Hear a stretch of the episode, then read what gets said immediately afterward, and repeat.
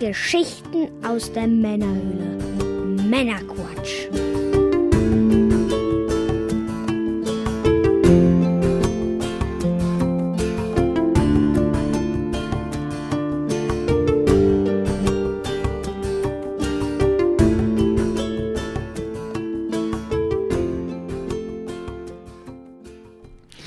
Willkommen zum Männerquatsch. Willkommen, willkommen. Folge 37 mit dem Mike. Das bin ich. Und ich bin der Björn. Hallo zusammen. Hallo Björn. Wir versorgen dich auch heute wieder mit einer handverlesenen Auswahl an Neuigkeiten und Hintergrundinformationen, damit du informiert bist und mitreden kannst, ohne selber zu viel Zeit zu investieren. Das ist ja nett von uns. Sehr nett, ne? Heute sprechen wir unter anderem über Paprium, das neue Beat'em-up Homebrew-Spiel für Mega Drive, Castlevania Requiem Bundle für PS4, das Aus von Google Plus und einiges mehr. Tschüss, Google. Und dann in der Postshow für unsere Unterstützer sprechen wir unter anderem mal wieder über Nicolas Cage und wie er wieder mal versucht, einen Charakter aus dem Superman-Universum zu spielen. Dazu später mehr. Man braucht Ziele im Leben, Björn. Sag das nicht so abwertig. Ja. Abwertend. Dann noch der Hinweis, die Bonusfolge 5, das ist Amiga-Legende Petro Tivchenko Interview, ist ab sofort verfügbar. Und zwar äh, für die Unterstützer im Unterstützer RSS-Feed direkt aufs Endgerät und für Nicht-Unterstützer auf unserer Patreon-Seite kann man auch als Nicht-Unterstützer hingehen und sie dort dann kostenlos sich anhören. Den Link dazu findest du auf der Webseite oder in den Shownotes zu dieser Sendung. Da in dem Interview, das ist äh, von der Gamescom auch, das ist, ein, ich glaube, eine gute Stunde das Interview äh, mit dem Petro Tivchenko. Das war ganz interessant, was der Mann zu sagen hat. Der war unter anderem der letzte Präsident von äh, Commodore und dann später Amiga Technologies und so weiter und so weiter. Ja, dann habe ich äh, in unser Archiv auf der Webseite ein bisschen umgebaut.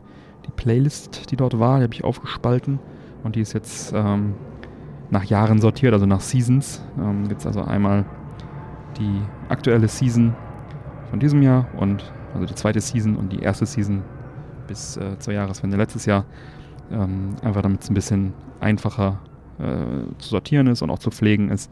Da nicht wundern. Also weiterhin sind alle regulären Folgen auch da abrufbar, natürlich in den Playlists.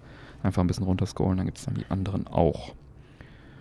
Und dann noch wollte ich nochmal dazu aufrufen, bitte gebt uns doch eine schöne iTunes, am liebsten 5-Sterne-Bewertung, denn äh, da bei iTunes wäre das schön, wenn wir da auch mal sichtbar würden. Da sind wir momentan Unsichtbar. unsichtbar, genau. Da würden wir uns sehr freuen, wer da mal eine Minute Zeit hat. Wie Casper der Geist. genau. Ja, dann, Mike, was genießen wir heute? Ja, da hast du uns tatsächlich mal was sehr, sehr Feines besorgt. Mhm. Und zwar trinken wir heute Neuschwanstein, Neuschwansteiner Bier Mhm. von The World of Neuschwansteiger Holding GmbH und Co. KG in Mhm. Schwangau. Ja, das in in Bayern. Bayern. Ja. Es handelt sich um einen Edelmerzen mit Mhm. 6% Alkohol. Mhm. Ähm, erhältlich ist das Ganze seit 2005. Das Bier wird mit, 15. seit 2015. Mhm. Da ist eine 1.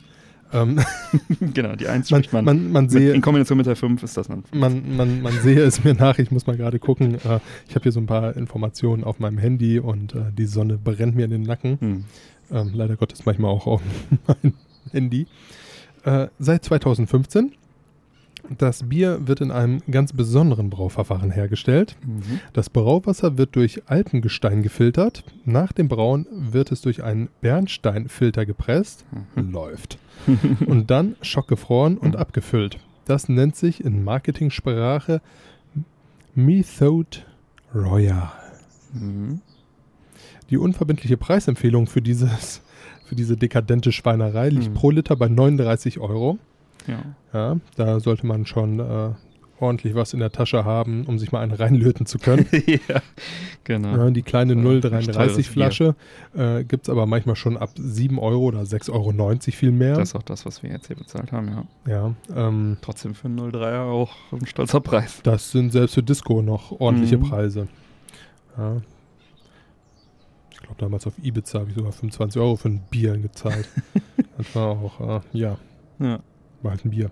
Äh, da, wo die Leute meistens etwas mehr Geld haben, in Dubai, Mhm. werden Flaschen für umgerechnet 85 Euro verkauft. Mhm.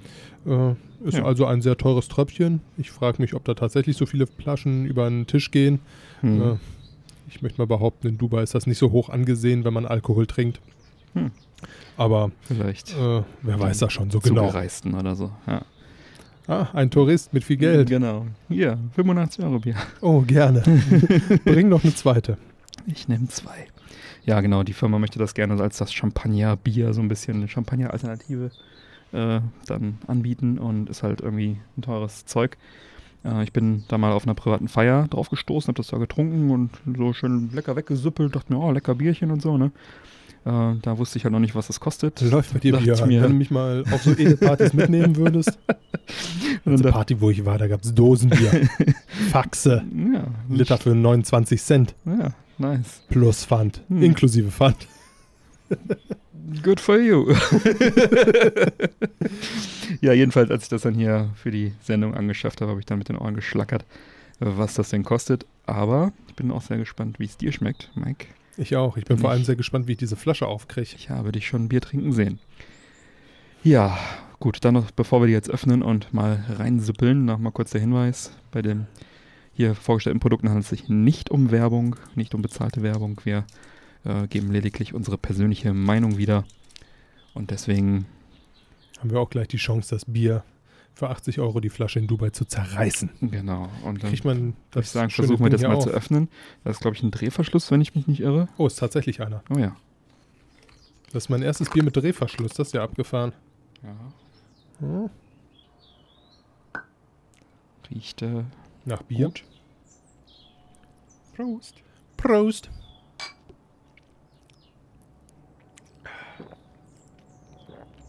Schmeckt tatsächlich geil. Mhm. Auch einen richtig schönen, vollmundigen Geschmack. Mhm. Schönes Ding. Ein ganz feiner Bölkstoff. Ist ja gut, dass ich dann heute mit dem Longboard hier hingekommen bin. Mhm. Leider, leider nicht unendlich viele Flaschen davon da, aber, aber zwei. Schade. Ja, dann rauchen wir auch eine Zigarre wieder. Auch noch. Ja. Und zwar nennt sich das gute Stück Eine Balmoral. Balmoral Aneo irgendwas. Xu. XO, Xu. ja. Wurde wohl vom Cigar Journal mit 91 von 100 Punkten äh, ausgezeichnet. Gibt es seit dem Jahr 2015. Auch seit 2015 Mhm. verrückt.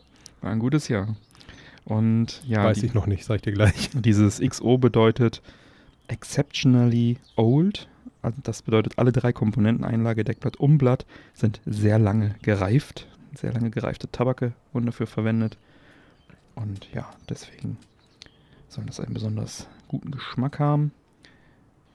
Umblatt ist Dominikanische Republik, Einlage Domrep und Nicaragua.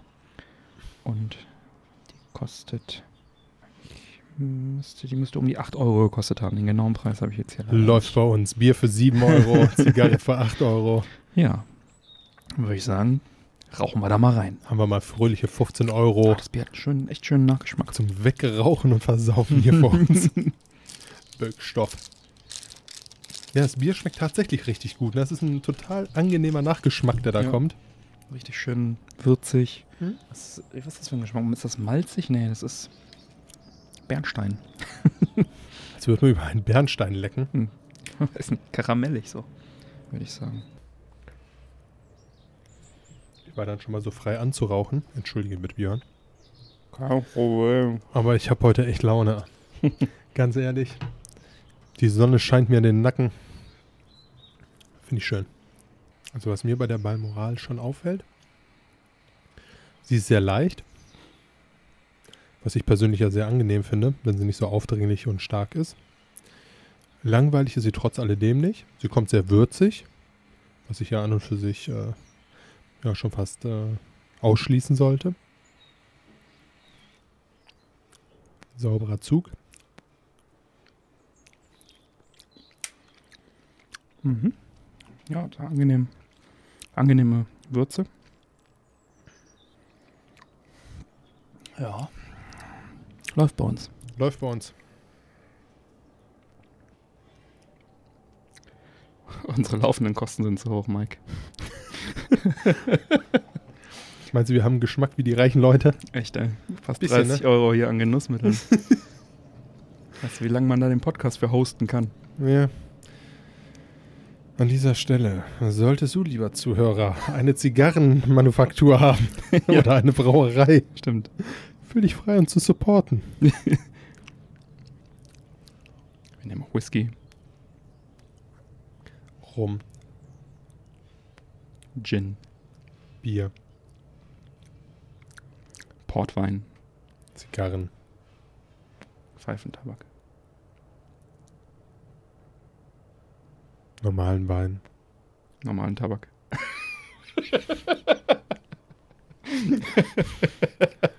Computerspiele. Wir nehmen einfach alles. Ah, schön. Wie heißt der Mikrofon? Das würde ich auch noch nehmen. Ein Rode Procaster. Hm, läuft bei dir. Das ist wirklich ein schönes. Wie heißt meins? Made in China. Nö, das ist ein Steht drauf. Ultra Beringer Ultra ist das, glaube ich. Auch nicht schlecht. So, genug Blödsinn, mein Ist ja bald Freund. Weihnachten, kannst du upgraden. Ja. So, dann legen wir doch mal los. Willkommen, willkommen. Ach, das hatten wir schon. Und zwar Nintendo, Nintendo. Die haben wieder mal ein Patent angemeldet kürzlich. Dieses Mal geht es um ein Case, welches ein Smartphone in ein Gameboy verwandelt. Das Case umhüllt das Smartphone komplett, lässt aber ein Gameboy-Display großes Fenster auf der Vorderseite frei. Weiter befindet sich ein äh, physisches Steuerkreuz und physische Buttons auf der Vorderseite. Und ja, der obere Teil lässt sich dann halt auch, wenn man das Handy gerne benutzen möchte, wie so ein Buch aufklappen. Und dann kann man ganz normal mit dem Tou- Touchscreen dann interagieren. Da sind also jetzt dann beim Patentamt sozusagen diese Zeichnungen, Konzeptzeichnungen dafür aufgetaucht. Ein fertiges Produkt gibt es da noch nicht. Ja, so ein Case macht natürlich nur Sinn mit entsprechender Software. Das ist auch der Grund, warum zurzeit dann viele Gerüchte um einen Gameboy-Emulator oder eine Gameboy-Emulator-App äh, sich äh, gerade verbreiten. Und äh, dieses Button-Konzept zeigt, dass wenn Nintendo sowas herausbringt, dann nur mit ordentlichen physischen Controller. Und das zeigt natürlich auch wieder den Qualitätsanspruch von Nintendo. Hoffentlich funktioniert diese Konstruktion dann auch zufriedenstellend, denn es scheint so, als ob die Buttons, ähm, die quasi auf das Touchscreen, auf, über dem Touchscreen dann drin, drüber sind, bei zugeklapptem Zustand, auf, das, auf den Touchscreen drücken, dass dann also quasi der Druck nur auf den Touchscreen stattfindet und dann da halt irgendwie eine Reaktion ausgelöst wird. Da gibt es also schon so ähnliche äh, auf Controller-Aufsatzgeräte und die sind alle eher etwas unpräzise. Da ist jetzt halt die Frage, ob diese Konstruktion da irgendwas besser macht oder vielleicht gibt es da noch irgendeinen Clou, den wir noch nicht kennen. Ja, von der Größe her kommen die aktuellen Smartphones ja an so einen Gameboy ganz recht nah ran mittlerweile. Und von daher könnte ich mir das schon ganz gut ne? vorstellen, wenn man dann einfach so ein Case drüber klappt und dann äh, quasi einen Gameboy hat. Müsste man sich ja mal anschauen. Kann natürlich auch sein, dass Nintendo einfach nur dieses Patent sich hat schützen lassen, bevor es die Konkurrenz tut. Werden wir sehen, ob da was kommt. Ähm, das Ganze erinnert natürlich auch so ein bisschen an den Smart Boy von Hyperkin. Über den haben wir schon mal in Folge 1 gesprochen. Ähm, da war noch ein Modulslot hinten dran. Das ist jetzt hier nicht der Fall. Aber dieses Patent ist halt jetzt von Nintendo selber. Und die würden dann wahrscheinlich irgendwas mit einer App und Download und so weiter dann machen, nehme ich mal an. Würde sich anbieten, ne? Genau. Was natürlich auch grandios wäre, wenn Nintendo die komplett die Virtual Console komplett auf Smartphones bringen würde, dann könnte man auch sogar mit diesem Zwei-Button-Case könnte man schon ziemlich viele Konsolen abdecken. Neben dem klassischen Game Boy und dem Game Boy Color und dem Game Boy Advance könnte man dann auch das auch den Game Gear, NES, Master System, PC Engine und noch ein paar mehr abdecken, sowas wie C64 oder Arcade-Sachen. Die Rechenpower sollte ja reichen, ne? Von der Rechenpower gar kein Problem. Ich spreche jetzt eher von den Buttons. Also beim GBA hast du halt noch die Schulterbuttons, aber alle anderen der genannten Konsolen haben halt auch nur zwei Action-Buttons. Und da, äh, das würde sich also anbieten, da einfach so ein, so ein Virtual Console Case sozusagen auf den Markt zu bringen und dann da irgendwas zu machen. Ich bin sehr gespannt, was Nintendo daraus macht, ob sie was draus machen. Auf jeden Fall ein ganz nettes Konzept. Ich werde die, äh, die Bilder auch mal verlinken in den Show Notes. Könnt ihr euch da mal anschauen. Hört sich ja erstmal nicht schlecht an. Und da wir gerade in der fröhlichen Welt von Nintendo sind, und zwar haben wir ja schon in der letzten Folge darüber gesprochen, dass drei neue NES-Klassiker, ähm, die im Nintendo Switch Service verfügbar sind. Ne? Zur Erinnerung, das sind ähm, zum einen NES Open Tournament Golf, Solomon's Key und Super Dodgeball. Mhm. Dazu gibt es äh, noch eine kleine Ergänzung. Und zwar ähm, hat Nintendo da doch recht überraschend mitgeteilt, dass eine spezielle Version von The Legend of Zelda, äh, dem ersten Zelda überhaupt, Mhm. Die äh, mit SP gekennzeichnete Special Edition ab sofort im Online-Service verfügbar sein wird. Mhm. Diese rüstet den Spieler von Beginn an mit einem gefüllten Rubinkonto sowie vielen Gegenständen aus. Mhm. Darunter befinden sich unter anderem das weiße Schwert, das magische Schild, der blaue Ring und das Kraftarmband. Nintendo beschreibt das Ganze als Souped Up, also Suppe hoch, Version. Ja. Äh, das ist das erste Mal tatsächlich in der Geschichte von Nintendo, dass ein Spiel mit veränderten Daten wieder veröffentlicht Das ist ja wird. quasi ein ROM-Hack, wenn du so willst. Gibt es ja, wenn du Raubkopien hast, habe ich gehört, dass da ab und zu mal so äh, ROM-Hacks gibt, dass man dann irgendwie unendlich Leben oder was weiß ich hat. Und Nintendo hat jetzt in dem Fall da selber so eine Version zusätzlich bereitgestellt. Die alte ist weiterhin da, aber die neue auch.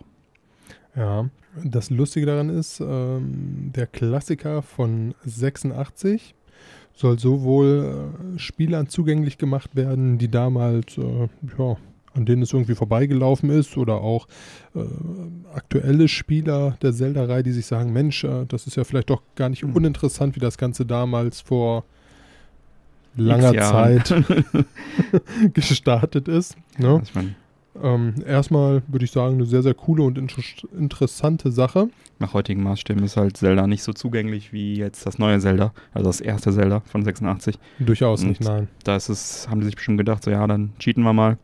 Und dann können dann auch Neulinge und Leute von heute oder die halt keinen Bock haben, da sich so tief reinzuknien, dann auch nochmal äh, einfach das Ganze nochmal genießen.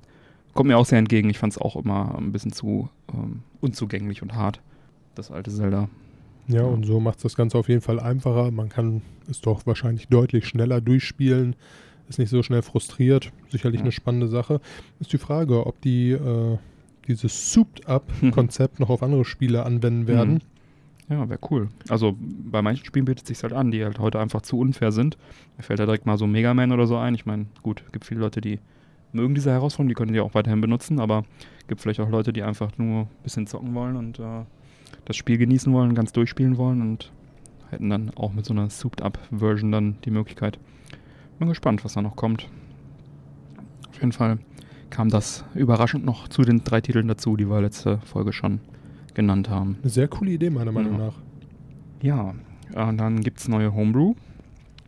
Und zwar haben die Homebrew-Coder Chrono Mugel und Dieter van, von Laser ähm, 2016 schon ein neues Spiel veröffentlicht. Die Plattform, das Super Nintendo CD-ROM-Laufwerk, von dem es genau einen bekannten Prototypen gibt. Hm. Um die potenzielle Zielgruppe aber von 1 auf größer 1 zu erweitern, gibt es auch eine Cartridge-Version des Action-Plattformspiels fürs normale Super Nintendo. Die kann man sich kostenlos herunterladen. Die Story des Spiels bezieht sich ebenfalls auf das Super Nintendo CD-ROM-Laufwerk und ist ziemlich lustig. Da geht es darum, ich lese mal vor. Schlechte Nachrichten erreichen das Sony-Hauptquartier. Der Prototyp des Super Nintendo CD-ROM-Laufwerks mit dem Codenamen PlayStation ist an die Öffentlichkeit gelangt. Nein! Homebrew-Coder haben das Gerät bereits komplett entschlüsselt. Welch eine Schmach für den Sony-Boss. Sofort befiehlt dieser, alle verbleibenden Prototypen müssen vernichtet werden und beginnt sogleich, diese Order selber umzusetzen. Auf seiner Mission verprügelt er Gegner, Mitarbeiter und allerhand Sony-Maskottchen. Er verfällt in einen unaufhaltsamen Rage-Mode. ja, So sind sie, die Chefs. und als Spieler steuert man dann halt auch den Boss und muss dann dafür sorgen, dass er in diesem Rage-Mode bleibt, dass er also möglichst äh, aufgeregt bleibt und möglichst viel Sachen zerstört und Leute verkloppt und denn wenn, Das sich, hat viel Schönes. denn wenn sich dieser Charakter wieder beruhigt, dann verliert man das Leben, weil dann kriegt er einen Herzinfarkt. So ein bisschen wie Crank, ne? So ein bisschen wie Crank tatsächlich, ja. Das Moveset umfasst Rammen, Sliden, Springen, Doppelsprung, Schlagen, Uppercut, Greifen und Werfen. Und das Spiel bietet sehr schöne 2D-Grafik mit dazu passender Musik. Und ja, einzig der Umf Umfang ist etwas kurz. Mit etwa einer Stunde Spielzeit ist man wohl schon durch.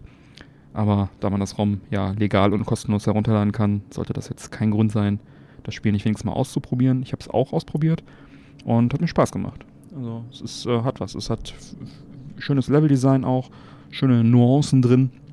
Und man muss also schon auch ein bisschen aufpassen, dass es nicht einfach nur plumpes Button-Mashing, sondern man muss da schon auch gucken, dass man dann immer seinen Rage-Mode wieder auffüllt und so. Verkloppt dann irgendwelche Sony-Maskottchen hier, Parappa the Rapper und so kann man da verkloppen. Was? Und, äh, Aber der war auch richtig cool, ne? ja. Und hier, wie heißt das, dieser, dieser braune Sackjunge von Sackboy oder so? Ähm, ich weiß nicht, dieses braune Viech mit dem Reißverschluss auf dem Bauch von, von, von, von, von diesem einen Sony-Spiel, wo man Level bauen muss und so weiter. Ja, habe ich jetzt gerade nicht im Kopf, wie der heißt. Ja, jedenfalls, äh, den muss man auch verkloppen. Und ganz witzig. Alle kriegen sie ihre Packung. Ich habe es nicht ganz durchgespielt, ähm, habe dann irgendwann ausgemacht, aber das äh, Ding hat auch faire Rücksetzpunkte. Also wenn man am Anfang im ersten Level stirbt, fängt man halt wieder von vorne an.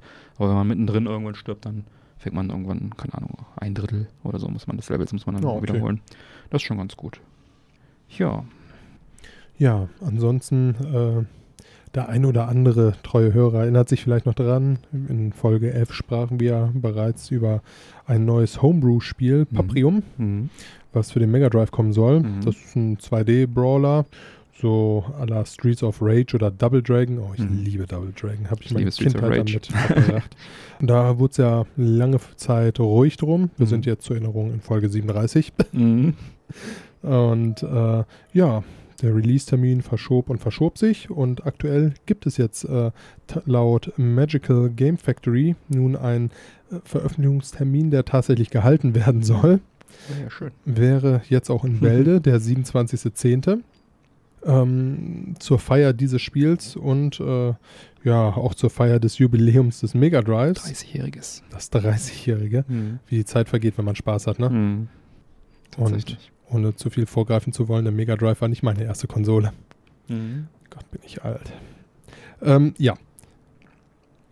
Ja, zu dem Anlass soll auf jeden Fall gefeiert werden. Ja. Und Paprium äh, quasi mit released werden. Mhm. Kurz nach der Feier sollen dann auch die ersten Spiele ausgeliefert werden. Ja, bleibt abzuwarten, ob sie es schaffen, diesmal diesen doch recht eng gesteckten Mhm. Zeitplan einzuhalten. Mhm. So aller, was lange währt, wird endlich gut. Hoffentlich wird es gut, ja. Ja, ich habe das Spiel ja auch vorbestellt. Vor einem guten Jahr ist es, müsste das jetzt her sein, ne? Ich glaube, Mhm. Juni oder so letzten Jahres müsste das gewesen sein, ungefähr. Und ja, freue mich auch drauf, das bald spielen zu können, denn wie du schon sagtest, ist ein schöner Brawler mit richtig cooler Grafik auch und so weiter. Und da bin ich echt sehr gespannt, wie sich das spielt. Und da freue ich mich auf eine physikalische Cartridge-Version, die ich da vorbestellt habe. Das ähm, verlinken wir auch nochmal, wo man das auch jetzt noch bestellen kann. Vielleicht will man auch erst warten, ob es wirklich veröffentlicht wird, aber äh, ich nehme an, es lohnt sich. Ich habe es halt noch nicht angespielt, aber die Videos davon sahen schon richtig cool aus. Ich komme dann rum Sehr gut. ins Spielzimmer. Ja, an der Stelle äh, möchte ich die Gelegenheit nutzen, um nochmal ganz kurz Danke zu sagen.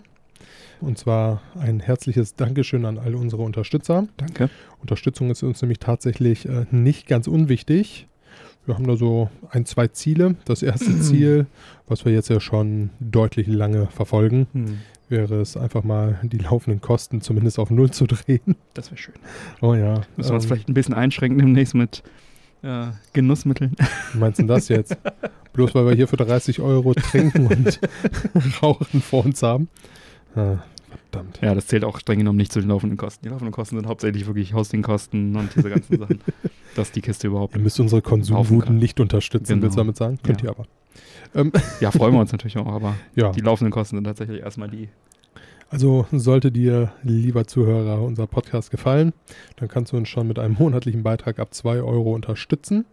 Damit wärst du dann ein offizieller treuer Hörer, ähm, erhält zeitexklusive Sonderfolgen sowie zusätzlich alle Sonder- und Bonusfolgen direkt auf dein Handy, was sicherlich ganz nett ist, äh, in deinem persönlichen RSS-Feed. Den Ne, den würden wir dir dann zukommen lassen. Außerdem bekommst du in jeder neuen Folge die Pre- und Post-Show. Mhm. Ja, das ist das, was ihr quasi jetzt gerade nicht hört oder nur ein Teil von euch. Gehört hat, meinst du? Jetzt gerade, das hören alle. Ja, aber die Pre-Show nicht. Ja, ja, pretty Ja, sure. ja. Post-Show nicht. Ähm, ja, ansonsten äh, fühlt euch frei, auch gerne in der Society mal vorbeizuschauen und, und mit uns über Themen zu reden, uns Anregungen, Kritik zu geben. Ja. Genau. Könnt uns auch direkt anschreiben, wenn ihr es nicht öffentlich posten wollt. Schön, dass ihr da seid. Genau. Ja, danke für die Unterstützung auf jeden Fall. Dann geht's weiter. Konami hat kürzlich was bekannt gegeben auf dem offiziellen PlayStation-Blog, nämlich Castlevania Symphony of the Night und Castlevania Rondo of Blood werden für die PS4 erscheinen. Die Spiele sollen Upscaling auf 4K und äh, beziehungsweise 1080p, je nachdem, was man da auswählt, unterstützen. Unterschiedliche neue Hintergrundgrafiken, verschiedene Rendering-Optionen, äh, Trophäen und DualShock 4 Vibrationen werden ebenfalls geboten. Und ähm, also quasi eine Souped-Up-Version ohne, ohne, ohne unendlich Leben, ohne Cheats. Suppe hoch. Genau, ohne Cheats allerdings. Genau, Rondo of äh, Blood erschien ursprünglich 93, 1993 für die PC Engine, wurde später auf weitere Plattformen portiert. Und Symphony of the Night ist der direkte Nachfolger von Rondo of Blood und erschien 97, 1997 für die PlayStation und 1998 in einer leicht überarbeiteten Fassung auf dem Saturn. Später gab es noch Ports für die Xbox 360 Arcade, PS3 und eine schöne PSP Collection. Jedenfalls gilt Symphony of the Night als eines der besten Castlevania-Spiele und genießt zu Recht Kultstatus. Hm. Und ja, daher besteht jetzt für interessante, interessierte PS4-Besitzer Grund zur Freude. Das Ganze erscheint als Bundle unter dem Titel Castlevania Requiem. Da sind dann beide Titel drin enthalten. Das kommt am 26. Oktober 2018 und der Preis wird 19,99 Euro betragen. Und das ist eigentlich direkt günstig, wenn man die hohen Preise allein für die PlayStation Originalversion von Symphony of the Night ähm, da mal in Betracht zieht. Da geht es so bei 200 Euro los. Das ist also wieder so ein schöner Fall von, schön, dass es nochmal released für kleines Geld mit 4K-Unterstützung und Trophäen und so weiter. Das ist eine gute Sache. Kleine Wermut, Wehmutstropfen Tropfen allerdings, es wird exklusiv für die PlayStation erscheinen, also es wird keine anderen Plattformen äh, geben.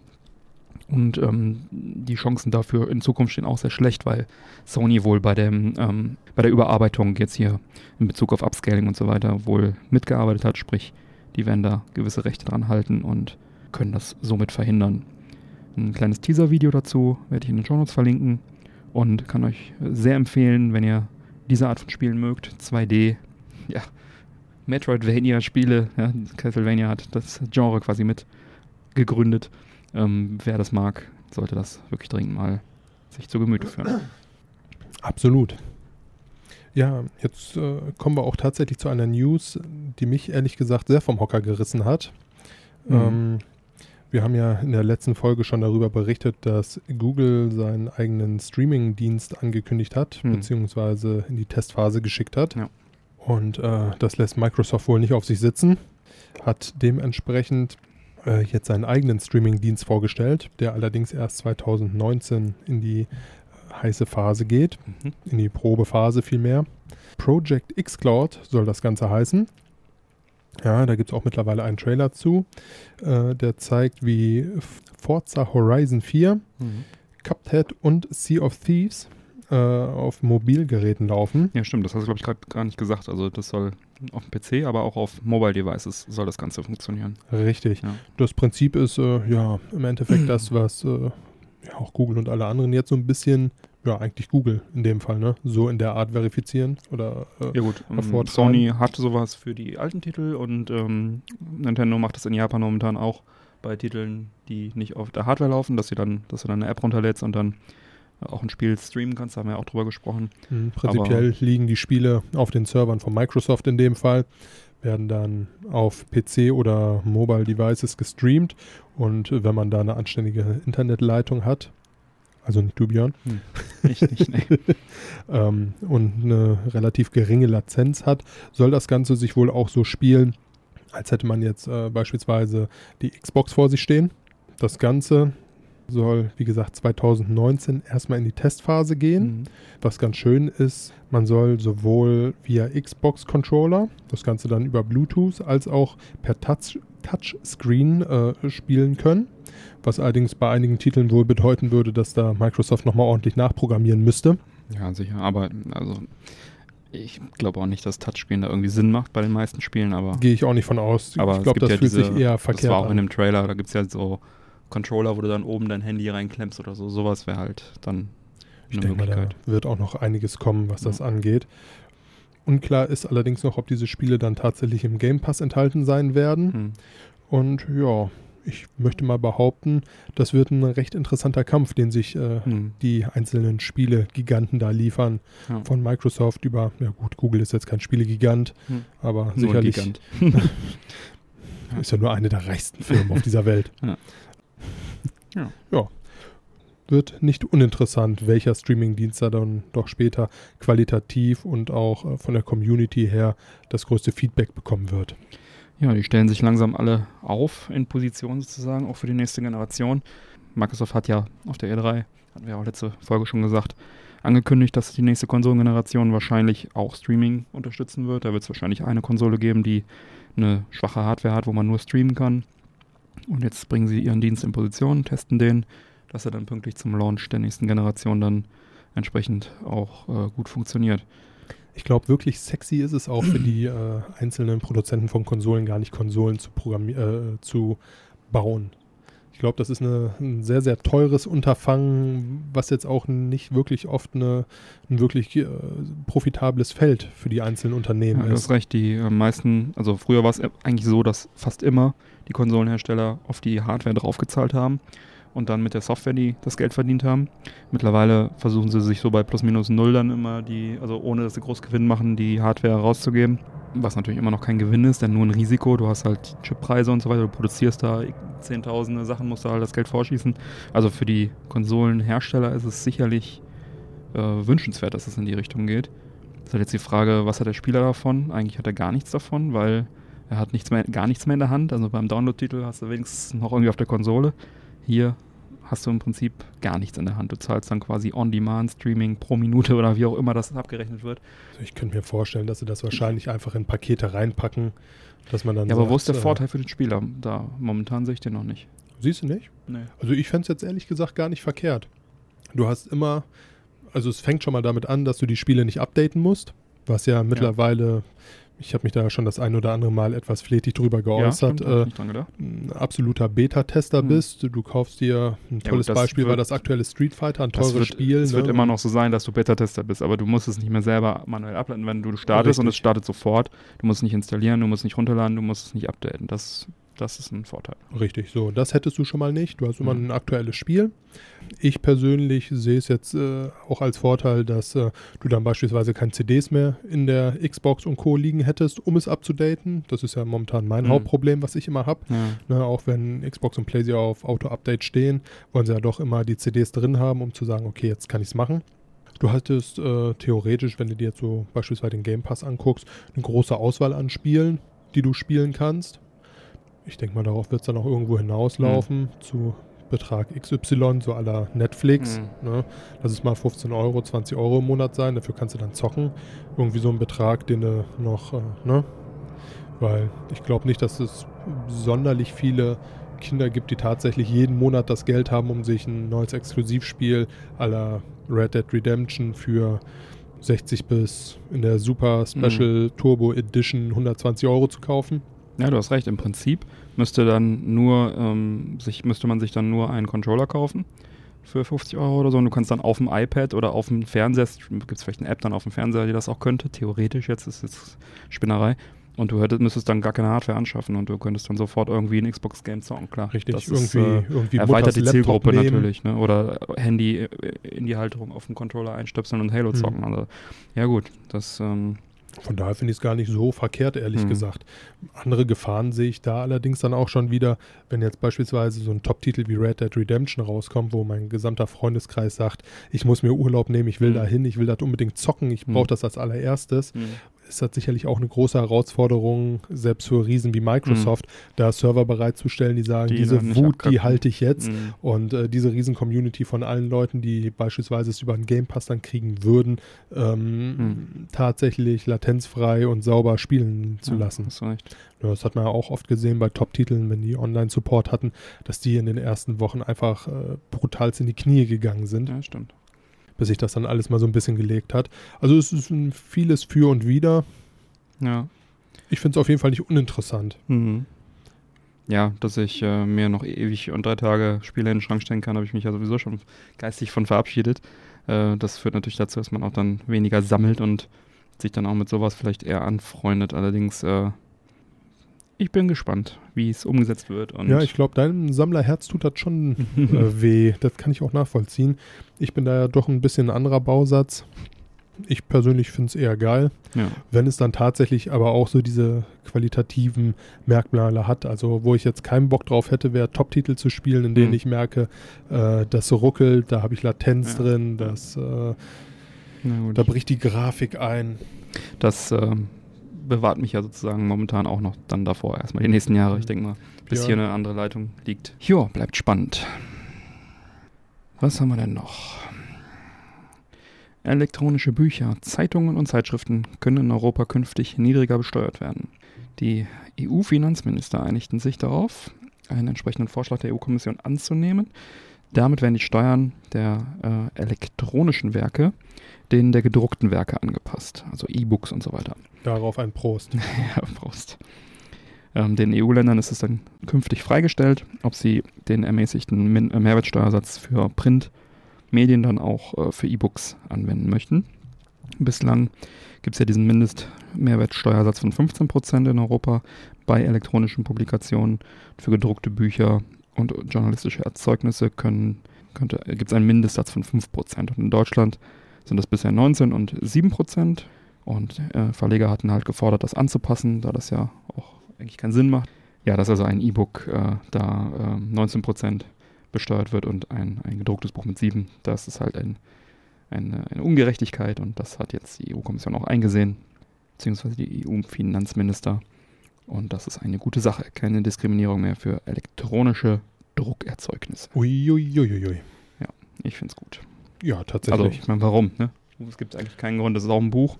Bücher haben das, weil sie Bücher sind und nicht, weil sie gedruckt sind. Bücher sind Bücher, weil es Bücher sind. Und nicht, weil sie gedruckt sind. Also nicht, weil es Wörter sind. Ach, keine Ahnung. Ja, Ihr wisst schon, weiß, was ich meine. Ja, danke. Ich verstehe dich, mein Freund.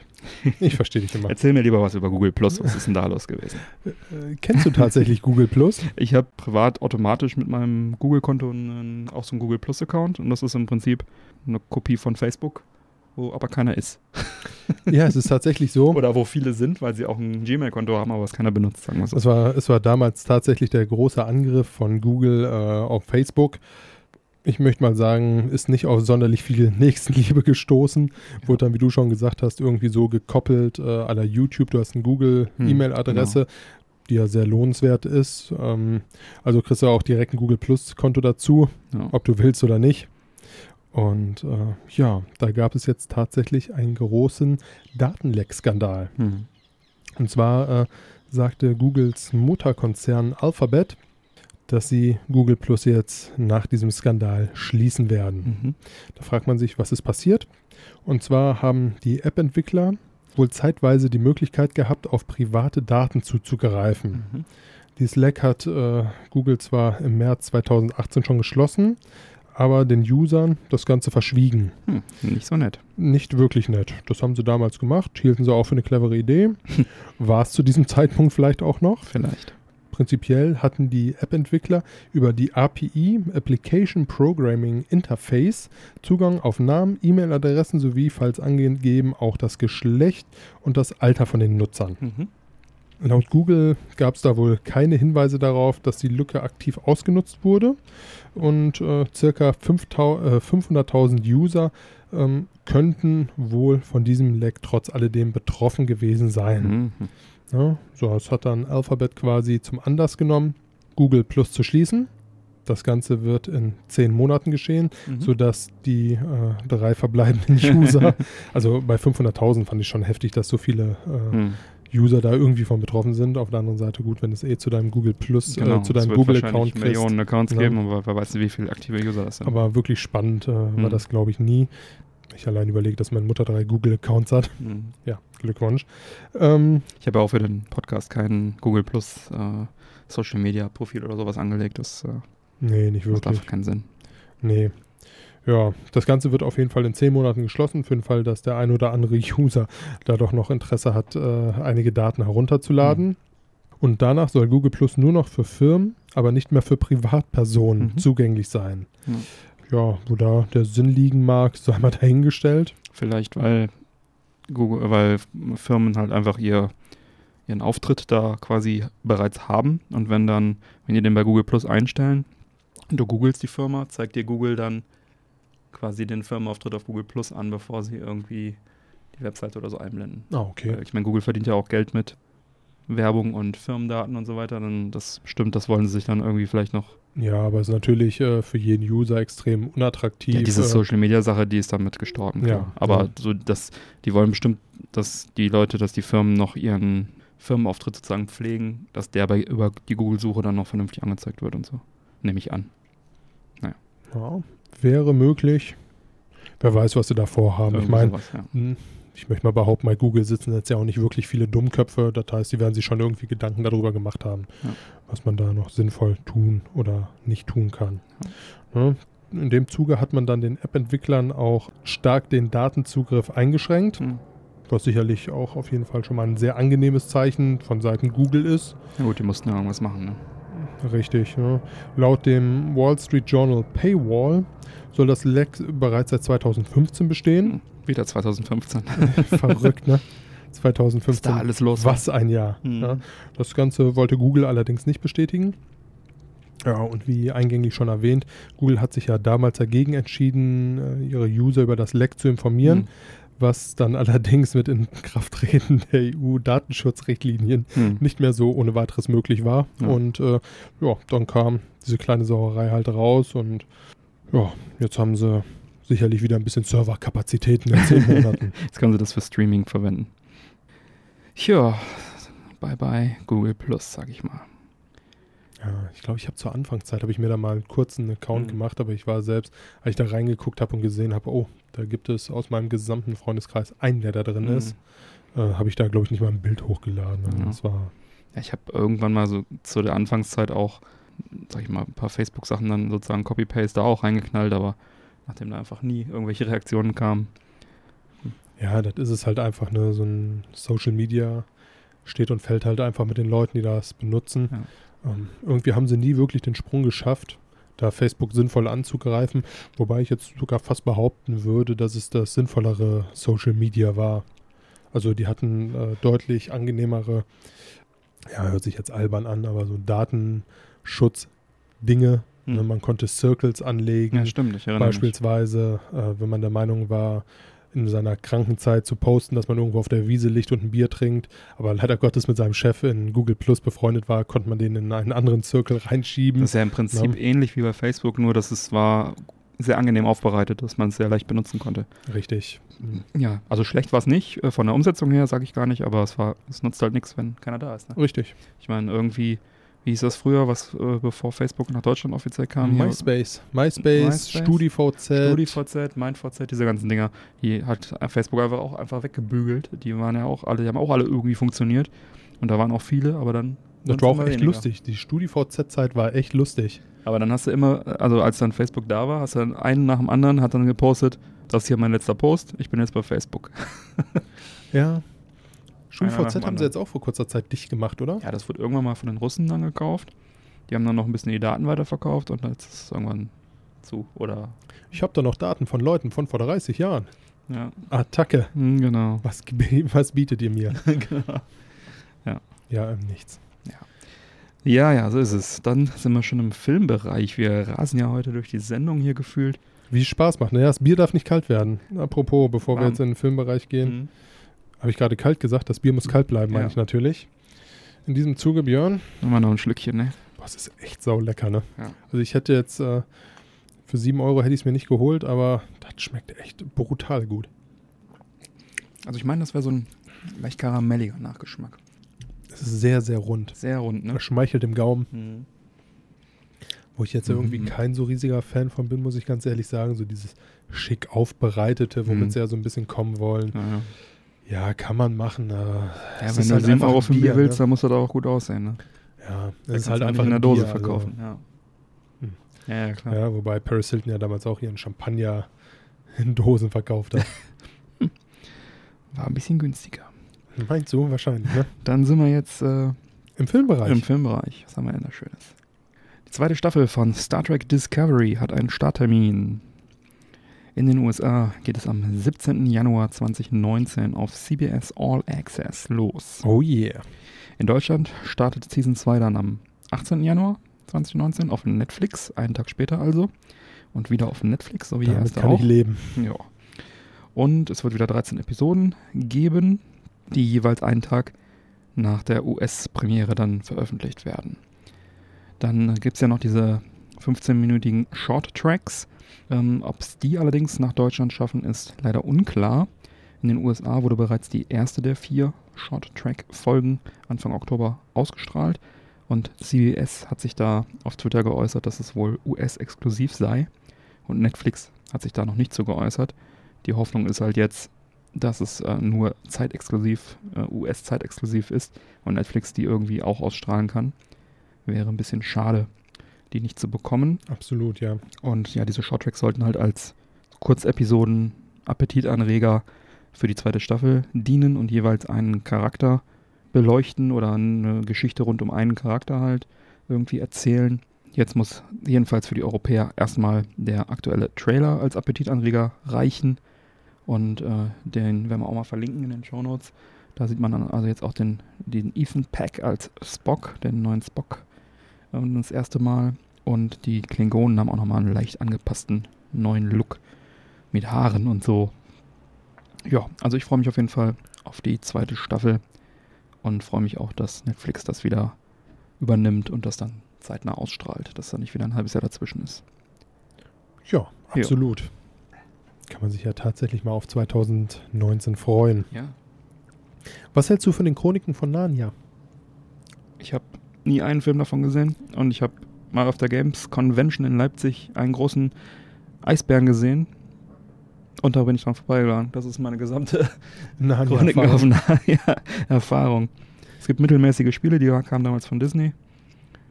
Und es gibt drei Filme, glaube ich, die ich alle nicht gesehen habe. Richtig, drei Soll Filme aber gut sein. Die aktuell. Bücher sollen gut sein, die Filme sollen gut sein, aber keine. Aber mir geht es ziemlich genauso. Mhm. Also wirklich, äh, bis auf, dass ich gehört habe, dass es toll sein soll.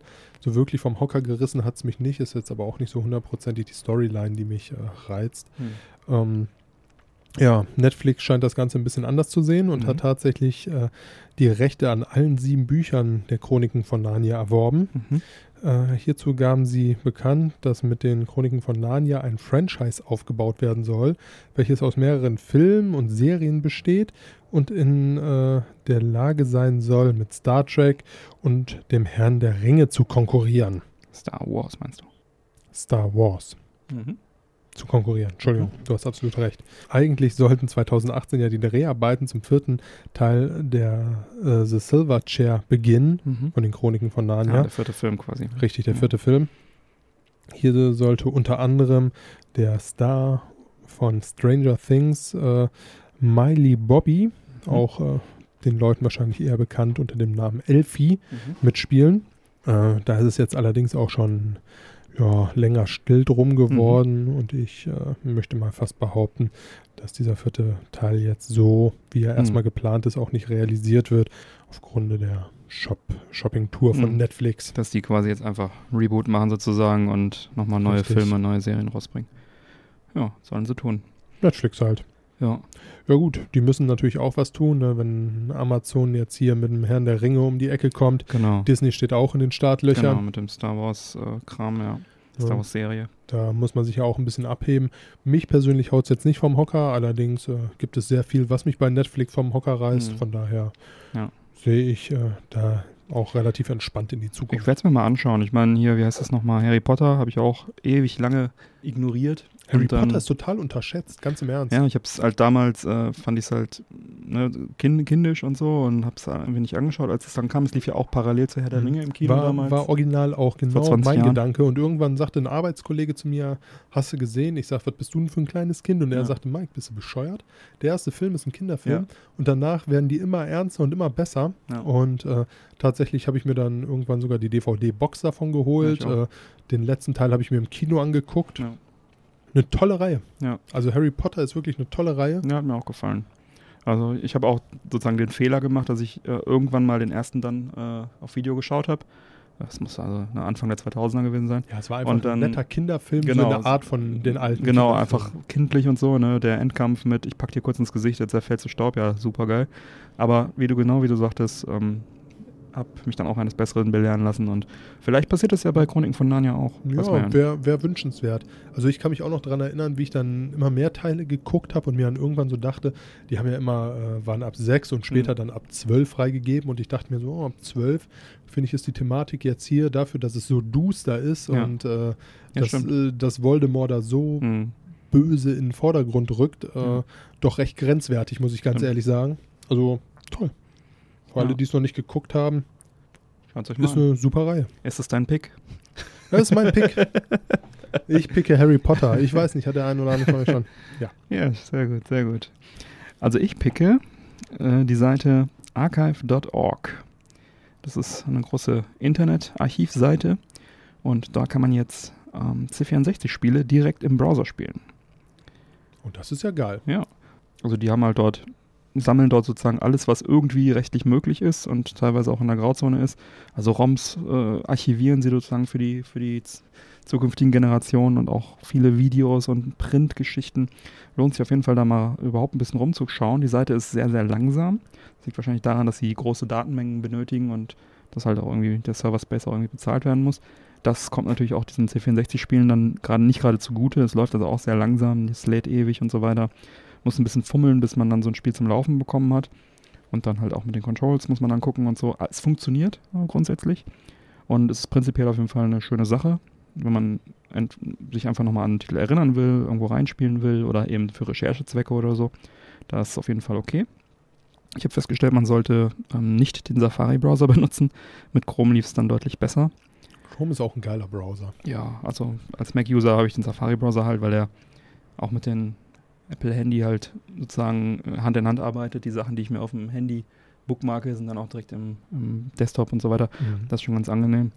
Ja, ja, aber aus dem Grund benutze ich im Endeffekt Chrome. Ich habe den halt mit meinem Google-Konto gesynkt und man kann ja trotzdem ja. parallel Chrome benutzen. Also ja, also das Ganze jetzt in Bezug auf die C64-Emulation ist nicht ultra komfortabel, aber es ist toll, dass es sowas gibt, dass es da archiviert wird und die Seite ist generell sehr interessant, halt auch, gibt es auch alte Magazine und so weiter und so weiter. Das empfehle ich da mal reinzuschauen. Ja, hast du noch was auf dem Herzen, Mike? nein, eigentlich nicht. Dann erzähl mir doch mal, wie dir die Zigarre schmeckt. Also die Zigarre ist nach wie vor sehr mild geblieben. Sie hat trotzdem einen leckeren, leicht würzigen Geschmack. Nicht aufdringlich. Ist tatsächlich, gut, ist jetzt auch keine günstige Zigarre mit 8 Euro, sagtest du. Hm. Ähm, eine sehr, sehr leckere Zigarre. Ich bin begeistert. Die ist vor allem auch sehr, sehr gut verarbeitet, habe ich das Gefühl. Mhm. Also ich habe es jetzt nicht einmal gehabt, dass sie an irgendeiner Stelle mal aufgeplatzt ist, als ich sie, ich bin ja eher so der Typ, der dreht anstatt Mhm. cuttet. Äh, auch da hat man es ja oft, dass oben das Mundstück dann reißt. Auch dem war nicht so.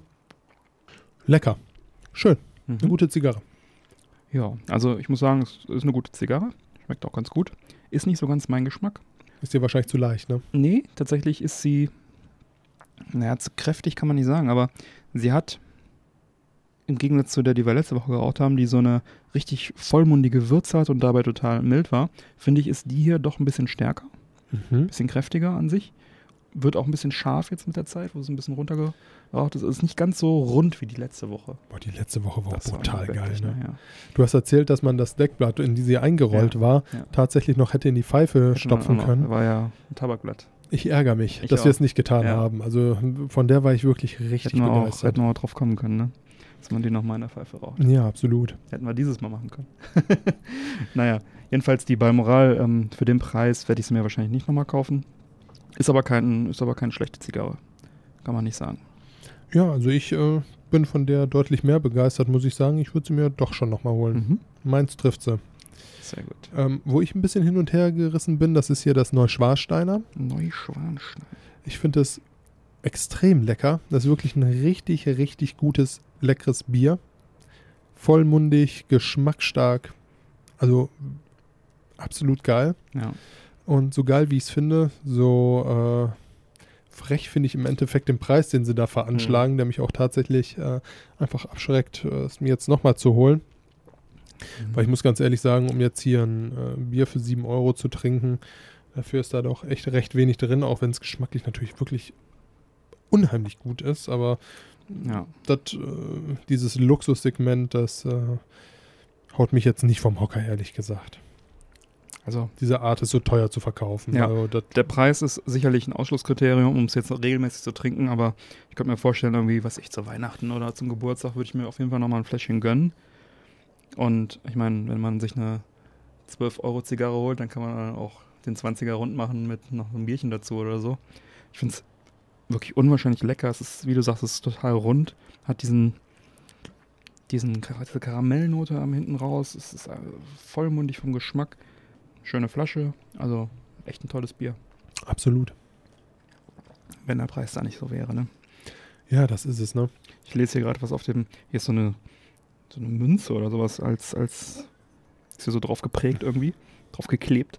Da steht, für die Freude am Stolz auf den eigenen Weg. Ja. Gönn dir. Das steht da Läuft. nicht, aber könnte da stehen. Ja, dann sind wir uns einig, dass es lecker ist und teuer. Sehr gut. Absolut. Ja, dann schreite ich doch mal zur Abmoderation. Und alle Unterstützer bleiben nach dem Outro dann noch dran und bekommen dann noch die Postshow mit ein paar Bonusmeldungen und ein bisschen lockerem Geplauder. Neue Folgen Männerquatsch erscheinen an jedem ersten und dritten Montag im Monat. Damit du keine Folge mehr verpasst, abonniere uns doch gerne. Die Infos zum Abonnieren sowie alle Links zur Sendung findest du auf unserer Webseite www.männerquatsch.de mit AE geschrieben. Wenn du uns gerne unterstützen möchtest, findest du auf unserer Webseite im Bereich Support Us alle Infos, wie du dies am effektivsten tun kannst. Wir laden dich ein, dort zu schauen, was du für uns tun möchtest. Dazu kann gehören vor einem Einkauf das Amazon-Suchfeld auf unserer Webseite zu benutzen oder unsere Affiliate-Links zu klicken oder unsere Folgen in Social Media zu teilen oder oder oder. Da ist auch was für dich dabei. Schau auch gerne mal auf unserer Facebook-Seite vorbei oder in der Facebook-Gruppe der Männerquatsch Society und gestalte den Podcast mit deinem Input aktiv mit. Bleibt mir zu sagen, bitte empfehle uns weiter. Vielen Dank für die Aufmerksamkeit. Auf Wiederhören und bis bald. Peace.